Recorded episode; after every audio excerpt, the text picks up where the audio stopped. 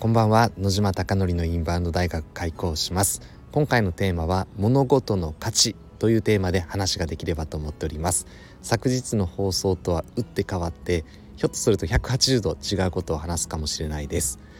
今日ですね今朝座禅に行ってまいりました。私は今北鎌倉に住んでいて北鎌倉の駅前には円覚寺というお寺があります。そこで朝6時から早朝座禅をやっておりまして私は趣味が座禅なのでもう10年ぐらいですかね座禅に行っております。で座禅に行くとですねまあこれがですね自分の汚い心がですねどんどんどんどん溢れ出てしまって本当は無になるというのが座禅だという思う方も多いと思いますが私はこの10年ですねまだ無になったことがないです、まあ、内観を自分自身を見つめてですねああ自分ってこんな汚い人間なんだなこんな欲求を持ってるんだなってことを常に感じております。でここから少し話を変えたいなと思っておりますが私自身は座禅の価値をとても感じていて今ではなくてはならないものなのですが多くの参加者がですねおじいちゃんおばあちゃんが中心なのですが海外の方々も多くいらっしゃっております。で日本の大学生の方々も今日は祝日だったので多かったのですが基本的にはおじいちゃんおばあちゃん私と海外の方ということで今日のテーマに戻していきたいなと思っておりますがおそらくですね遠隔寺のサイトを見てもインバウンド対応はしていないです。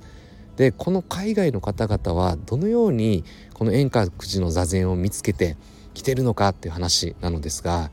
私は SNS マーケティングインフルエンサーマーケティングというようにいかに物事の価値を作ってそして伝えなければ意味がないという話をさせていただいておりますが本当に価値があるものに関しては伝えなくても自然発生的に人が集まってくるという特性があるのではないかなと思っております。なので昨日言ったこととは真逆ですよね。昨日は価値を作ってそれを伝える。それが商売なんだっていう話をしましたが本当に本当にいいものに関してはそれがきっとお客様に伝わってそして集まるという特性もあるので100%これが正解なんだっていうのは当然ないという話です。矛盾してますよね。ただビジネスは矛盾にあふれていてこの矛盾をいかに解き明かしていくのかというのが私はビジネスの一つの本質かなと思っております。なので今日はですね改めて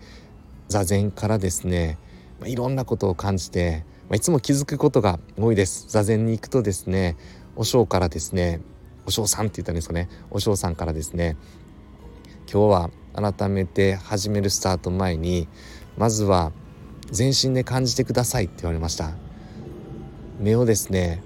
閉じると様々な音が聞こえてきます。鳥の鳴き声。それも1羽だけの鳴き声ではなくて2羽3羽だったりとか鳥の種類も様々違います。そして風も感じてくださいって話をされました。でさらに自分の心の中の思いをですね無理に消さなくていい。まずはいろんなものが湧き起こる。過去のこと嫌なこと辛いこと嬉しいこと楽しいこと未来のことさまざまなことがまずは起こるので思い起こるのでそれを受け入れてくださいと言われました。消そう消そうと思ってもやはり消えないという話です。なので改めてですね座禅に行って私自身もいろんなことを思ってで海外の方々はこの座禅にどのような価値を感じてるのかなと非常に不思議です。また機会があればですね聞いてみたいなと思っていてなかなか勇気がなくてですねどういうふうに調べたのとかなんどんな価値を座禅に感じてるのかっていうことを聞いたことはないのですがいつか勇気を振り絞ってですね聞いてみたいなと思っております。なのでこの座禅を通して海外の方々が日本語サイトだけなのに来ている。情報発信もしっかりしていなくて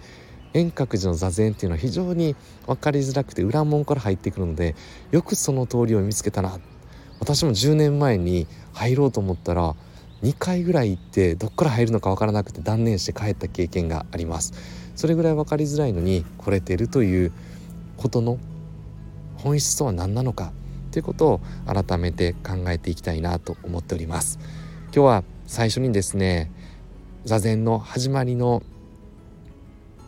音を聞いていただきました。でこの後終わりのですね音を聞いて今日は締めくくっていきたいなと思っております。ああとですね座禅ではですね私はあの非常に好きなことがありまして共作ってご存知でしょうか？座禅の時にあの背中を打つための棒ですね。その共作で打っていただくとなんか心がすごいスーッと軽くなります。まあ、邪気邪念がですねパッと払われたような感じになります。その音も、えー、撮っているのでこの後その音を聞いてですね最後に、えー、締めくくりの音とともに今日は終了したいなと思っております。ではあなたのお店がたくさんのお客様で溢れることを願って焼肉マフィアがより多くの海外のお客様が来ることを願って海外の方々の気持ち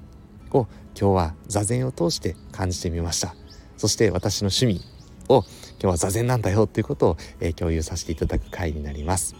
ではおやすみなさい。